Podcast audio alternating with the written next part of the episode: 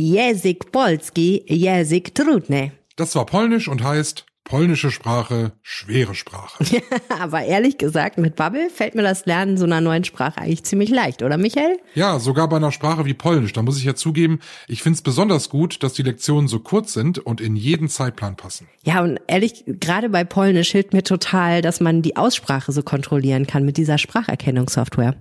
Und mir ist auch total wichtig, dass ich die Sprache so lerne, dass ich sie im Alltag dann auch wirklich verwenden kann. Weißt du, was ich meine? Total. Und man lernt ja bei Bubble auch was über Land und Leute so nebenbei. Das finde ich auch ziemlich cool. Wenn ihr einsteigen und mitlernen wollt, Polnisch, Spanisch, Portugiesisch oder eine andere von insgesamt zwölf Sprachen, dann haben wir was für euch. Mit dem Code Aufwacher so wie dieser Podcast hier, Aufwacher, zahlt ihr für sechs Monate Bubble und lernt ein ganzes Jahr. Ihr kriegt also sechs Monate Bubble geschenkt. Geht jetzt auf bubble.com slash audio, da findet ihr alle Infos und könnt den Code Aufwacher einlösen. Gültig ist er bis zum 31.12., also bis Silvester. Und jetzt Bavjes Podcastem. Viel Spaß mit dem Podcast. Genau. Es gab ja keine Zeichen auf eine körperliche Misshandlung oder eine Unterernährung. Das heißt, körperlich ist das Mädchen in einer guten Verfassung und ist jetzt auch bei einer Pflegefamilie untergebracht. Keine Schule, kein Kontakt zu Gleichaltrigen, kein Kontakt zur Außenwelt. Ein achtjähriges Mädchen soll im sauerländischen Attendorn sieben Jahre lang im Haus der Großeltern gelebt haben, ohne es verlassen zu dürfen. Wir sprechen gleich über die Hintergründe des Falls und darüber, wie es dem Kind geht. Rheinische Post Aufwacher. News aus NRW und dem Rest der Welt. Mit Benjamin Meyer am Dienstag, den 8. November. Hallo zusammen und schön, dass ihr zuhört. Und wir starten den Aufwacher wie gewohnt mit den Nachrichten aus der Landeshauptstadt mit den Kolleginnen und Kollegen von Antenne Düsseldorf. Hallo. Hallo Benjamin. Wir haben mit Oberbürgermeister Keller über mehrere Themen gesprochen, zum Beispiel über das Anwohnerparken in Düsseldorf, das Sicherheitsproblem in der Altstadt und den Schulbau. Die Stadt arbeitet zurzeit an einem Konzept für das Anwohnerparken, das sagte Oberbürgermeister Stefan Keller auf Antenne Düsseldorf Anfrage. Das Eckpunktpapier werde erstellt. Anfang kommenden Jahres soll die Politik darüber entscheiden. Es äh, geht kein Weg daran vorbei, dass wir äh, Parkplätze im öffentlichen Raum an äh, einigen Stellen reduzieren müssen, um Platz zu schaffen für Radwege, für Radabstellanlagen, unter Umständen auch für Baumstandorte, denn wir wollen mehr Grün in die Innenstadt bringen. Das ist wichtig und das geht eben nicht, ohne dass man an der Stelle Stelle auch in den ruhenden Verkehr eingreift, sprich, dass man Parkplätze beseitigt. Mir ist aber wichtig, dass wir Alternativen schaffen. Dazu gehöre, dass Supermärkte ihre ungenutzten Parkplätze nachts zur Verfügung stellen. Er habe deshalb mit mehreren Betreibern gesprochen, so Keller. Das könnte ein weiteres Parkangebot für Anwohner sein. Unklar ist weiterhin, wie viel Anwohner bezahlen sollen. Im Moment kostet ein Ausweis weniger als 30 Euro im Jahr. Oberbürgermeister Stefan Keller sieht Fortschritte beim Sicherheitsproblem in der Altstadt. Der OB sagte anlässlich seiner Zwei-Jahres-Bilanz, die Lage habe sich gebessert. Das sei ein Erfolg der verschiedenen Maßnahmen, die Stadt und Polizei in den vergangenen Jahren ergriffen hätten. So gibt es inzwischen ein Waffenverbot, mehr Mitarbeitende beim städtischen Ordnungsdienst und auch ein Beleuchtungskonzept für die Altstadt. Es ist ja eine Mischung aus Veränderungen wie beispielsweise stärkere Beleuchtung, mehr Präsenz der Ordnungskräfte. Die Teams mit den Streetworkern leisten wirklich tolle Arbeit und insofern merkt man mittlerweile, dass äh, auch eine gewisse Beruhigung eintritt, die Richtung stimmt und das ist das Wichtige und äh, alles weitere werden wir in den nächsten Monaten und Jahren auch noch hinbekommen. Die Zahl schwerer Straftaten sei zurückgegangen, allerdings ließen sich Messerangriffe Einzelner nicht verhindern, so Keller weiter. Man brauche einen langen Atem.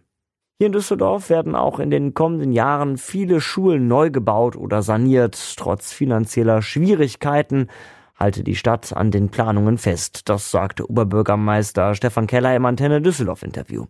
Bis Ende 2026 würden anderthalb Milliarden Euro investiert.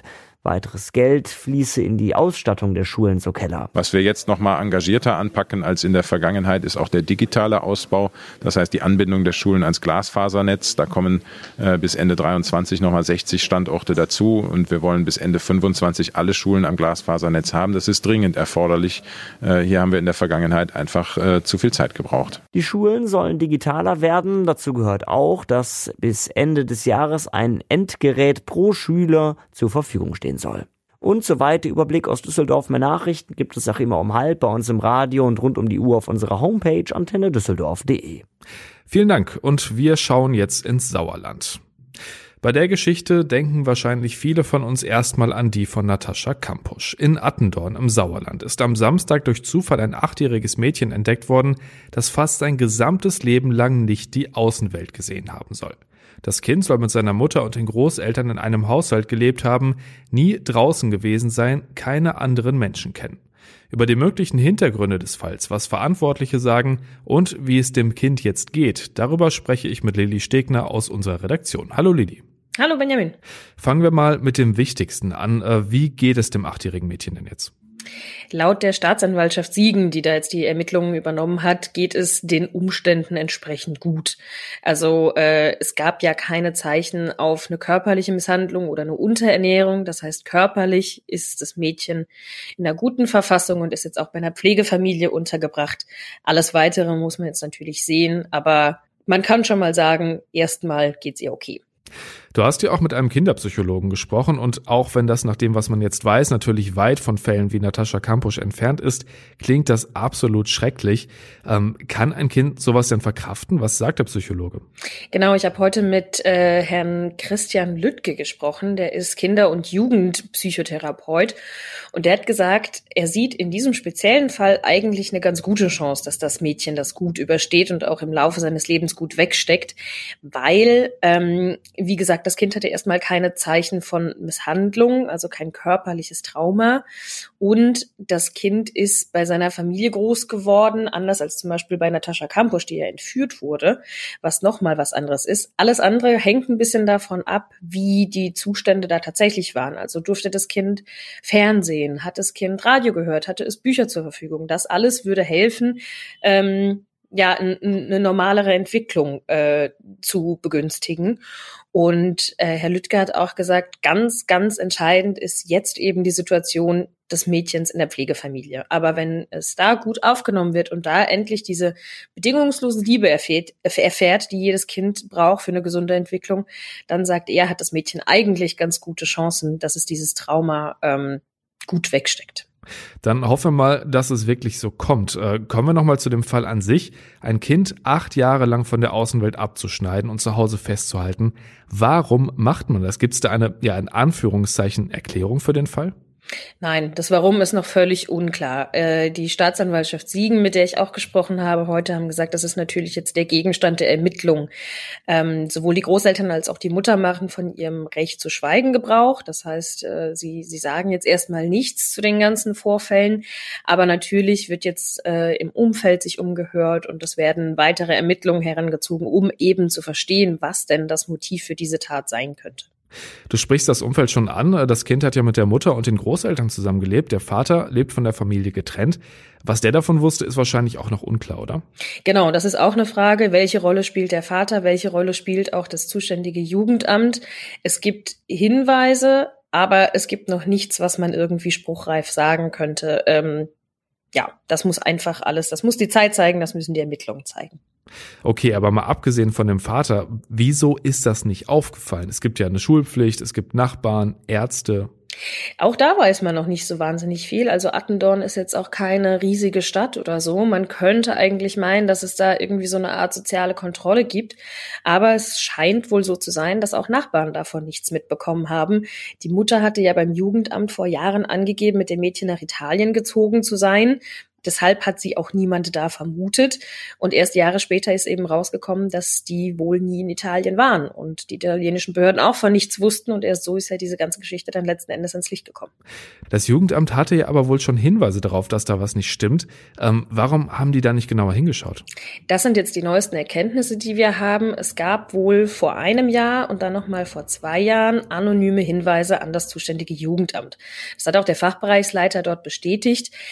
Er hat dann gesagt, diese anonymen Hinweise haben aber nicht dazu geführt, dass man wirklich einen hinreichenden Verdacht hatte und deshalb auch einfach keine rechtliche Möglichkeit hatte, eine Hausdurchsuchung zu führen.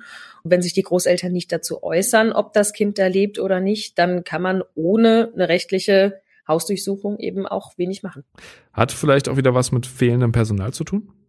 Das ist natürlich eine Sache, die sich daran anschließt. Ich habe auch mit Uwe Kamp gesprochen. Er ist Sprecher des Deutschen Kinderhilfswerkes und er sagt, abgesehen von diesem speziellen Fall, ist es natürlich bei ganz, ganz vielen Jugendämtern äh, in Deutschland die genau das Problem, dass es zu wenig Personal gibt, dass es zu wenig Ressourcen gibt, dass auch solche Dinge in der Ausbildung ganz oft nur ja sehr äh, sehr einfach behandelt werden und man natürlich auch da immer den Konflikt gerät zwischen Kindeswohlschutz und Schutz der Grundrechte der Eltern. Also es ist alles eine heikle Geschichte. Es würde da mehr Ressourcen brauchen, aber der Fall zeigt ja auch, dass letzten Endes, wenn auch vielleicht ein bisschen später, als es gut gewesen wäre, aber das System funktioniert. Das hat Herr Kamp auch nochmal betont und äh, zeigt, wie wichtig eben funktionierende Hilfsstrukturen für Kinder und Jugendliche sind. In dem Fall hat das ja lange nicht geklappt. Ähm, das wird dann ja wahrscheinlich auch politisch jetzt nochmal aufgearbeitet werden, oder? Genau, das äh, hat die SPD-Fraktion jetzt gefordert. Einen Bericht der Landesregierung im Familienausschuss, der findet jetzt Mitte November statt. Und darin sollen eben noch mal ein paar Fragen geklärt werden, die die Opposition an die Regierung hat. Da werden wir dann natürlich auch drauf schauen. Aktuelle Infos zu den laufenden Ermittlungen, die gibt's bei uns natürlich auf rponline.de. Danke dir für die Infos, Lili. Gerne. Und wir kommen jetzt zu einem ganz anderen Thema, Kaufhof und Karstadt. Bei den beiden Namen denken die meisten von uns wahrscheinlich mittlerweile weniger ans Einkaufen als an Insolvenz, mögliche Schließungen, Verkäufe. Alles in allem Chaos rund um große Geschäfte und um viele Arbeitsplätze. Letzte Woche hat der Kaufhauskonzern Galeria Karstadt Kaufhof, so heißt das Ganze mittlerweile, Insolvenz in Eigenverwaltung beantragt und der Insolvenzverwalter hat harte Einschnitte angekündigt. Jetzt soll es wohl bald ein Angebot für 47 der 131 Kaufhäuser geben vom Onlinehändler Büro.de und das betrifft auch Filialen bei uns in NRW, zum Beispiel in Neuss, Leverkusen, Aachen, Düren, Euskirchen und Paderborn. Mein RP-Kollege Georg Winters ist im Thema, deswegen sprechen wir jetzt mit ihm mal darüber, was das jetzt alles bedeutet. Hallo Georg. Hallo Benjamin. Also, es gibt ein Übernahmeangebot von Büro.de. Fangen wir mal ganz vorne an. Was ist das eigentlich für eine Firma?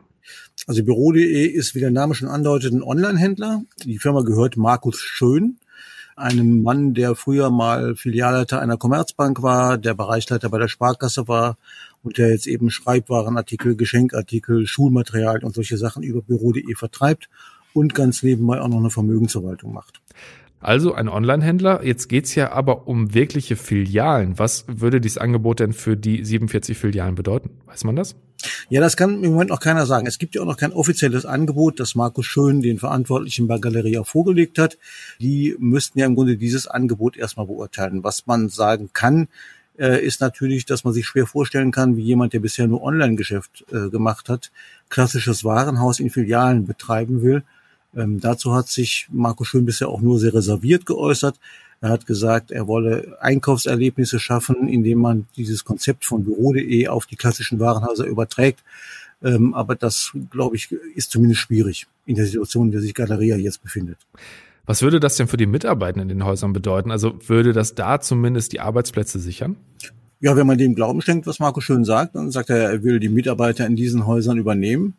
Äh, wenn man das mal hochrechnet, das sind ja meistens äh, Häuser in Mittelstädten. Das heißt, man kann zwar sagen, dass diese 47 Häuser ungefähr ein Drittel der noch bestehenden Häuser sind, aber das werden nicht unbedingt ein Drittel aller Arbeitsplätze sein. Aber da kämen schon einige tausend Mitarbeiter zusammen. Ähm, die Frage ist allerdings, wie er das managen will, weil er hat ja die gleichen Probleme, die jeder andere auch hat. Und wenn die Energiekosten steigen, wenn die Inflation so hoch ist, wie sie jetzt ist, und wenn die Leute halt sparen, weil sie im nächsten Jahr ihre Nebenkostenabrechnung auch noch bezahlen können wollen, dann muss äh, Marco Schön mit all diesen Problemen genauso umgehen und diese Fragen wird er erstmal beantworten müssen. Das Angebot gilt ja auch für einige Städte in NRW. Köln und Düsseldorf sind aber zum Beispiel nicht dabei. Äh, weiß man warum? Ähm, ja, er selbst hat gesagt, dass Köln und Düsseldorf deswegen nicht interessant sind oder Großstädte an sich nicht interessant sind, weil man sich da im Grunde von den Wettbewerbern nur schwerlich unterscheiden kann. Nun muss man auch sagen, diese Filialen haben eine Größe, die auch eine ganz andere Kostenstruktur haben, die wahrscheinlich auch viel höhere Mieten verlangen. Das heißt, die, ähm, die Chance, da entsprechendes Geschäft machen zu können, ist natürlich noch ungleich kleiner, als wenn man in die kleineren Mittelstädte geht, wo die Warenhäuser an sich eine viel größere Funktion als Frequenzbringer zumindest in der Vergangenheit erfüllt haben. Du sagst es selbst, zumindest in der Vergangenheit. Ähm, wie ist das denn heute? Kann man sagen, was das für eine Stadt noch bedeutet, wenn so eine Filiale wegfällt? Das ist eine gute Frage, die eigentlich keiner wirklich beantworten kann, beziehungsweise wozu es sehr unterschiedliche Ansichten gibt. Die einen, wie zum Beispiel der Essener Oberbürgermeister Thomas Kufen, haben jüngst gesagt, äh, Galeria müsse gerettet werden, weil sonst in Innenstädten sind Frequenzbringer verloren geht. Es gibt aber auch andere Ansichten wie die, die der Mönchengladbacher Handelsexperte Gerrit Heinemann mal vor kurzem geäußert hat, der gesagt hat, Galeria ist gar kein Frequenzbringer mehr. Und wenn in die Warenhäuser in den Innenstädten eh keine Kunden mehr kommen, dann kann man die im Grunde auch ähm, schließen oder eben ganz anders nutzen. Es soll ja auch ganz andere Konzepte für diese bisherigen großen Filialen geben, die auf äh, einem Mix aus Wohnen, aus, äh, aus Handel, aus allem Möglichen bestehen. Und all das müsste erstmal ins Laufen kommen. Tatsache ist aber, dass die Warenhäuser nicht mehr so die Menschen in die Innenstädte locken wie früher. Das liegt natürlich auch am Onlinehandel, aber eben auch daran, dass diese Warenhäuser in der Form nicht mehr attraktiv sind. Das ist ja auch wichtig für die Frage, wie geht's jetzt insgesamt weiter mit den Filialen? Also unabhängig davon, ob dieses Angebot jetzt wirklich zustande kommt und umgesetzt wird, da geht's ja nur in Anführungszeichen um 47 von 131 Filialen. Gibt's einen Plan für den Rest? Also wenn man Miguel Müllenbach glaubt, dem aktuellen Galeriechef, dann heißt im Grunde die Marschroute eigentlich jede Filiale, die profitabel betrieben werden kann, die könnte man aufrechterhalten. Aber alles, was nicht profitabel ist, wird irgendwann zugemacht. So, wie viele das am Ende betreffen mag, schwierig zu sagen. Ähm, es war ja mal die Rede davon, dass eben 40 Häuser verschwinden sollen. Dann hätte man noch ungefähr 90. Es gibt aber auch Experten, die sagen, da verschwinden noch weitaus mehr. Äh, in Nordrhein-Westfalen gibt es rund 30 Filialen, von denen nach Einschätzung von Fachleuten am Ende vielleicht nur 10 übrig bleiben.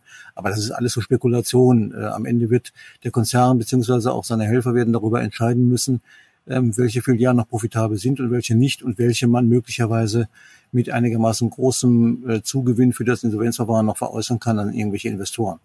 Ihr hört schon raus, Galeria, Karstadt Kaufhof, das Thema wird uns noch eine ganze Weile begleiten. Danke für die Infos, Georg, und bis bald.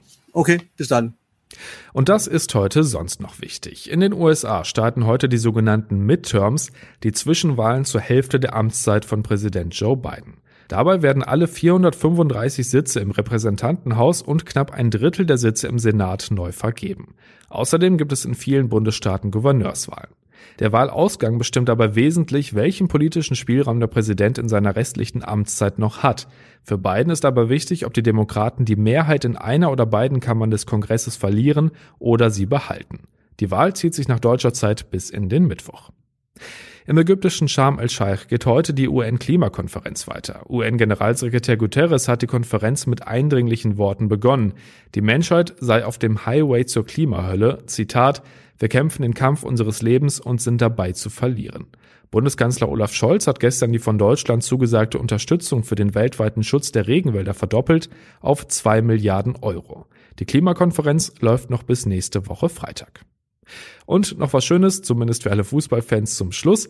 Wir sind in einer englischen Woche, heißt heute und morgen ist Bundesliga. Aus NRW-Sicht heute spannend Dortmund in Wolfsburg und Bochum gegen Gladbach.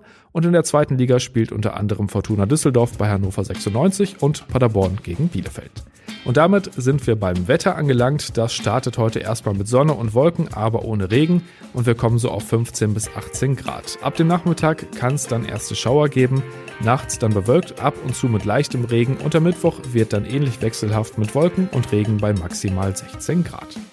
Das war der Aufwacher am Dienstag, den 8. November 2022. Habt einen guten Tag und bis dann.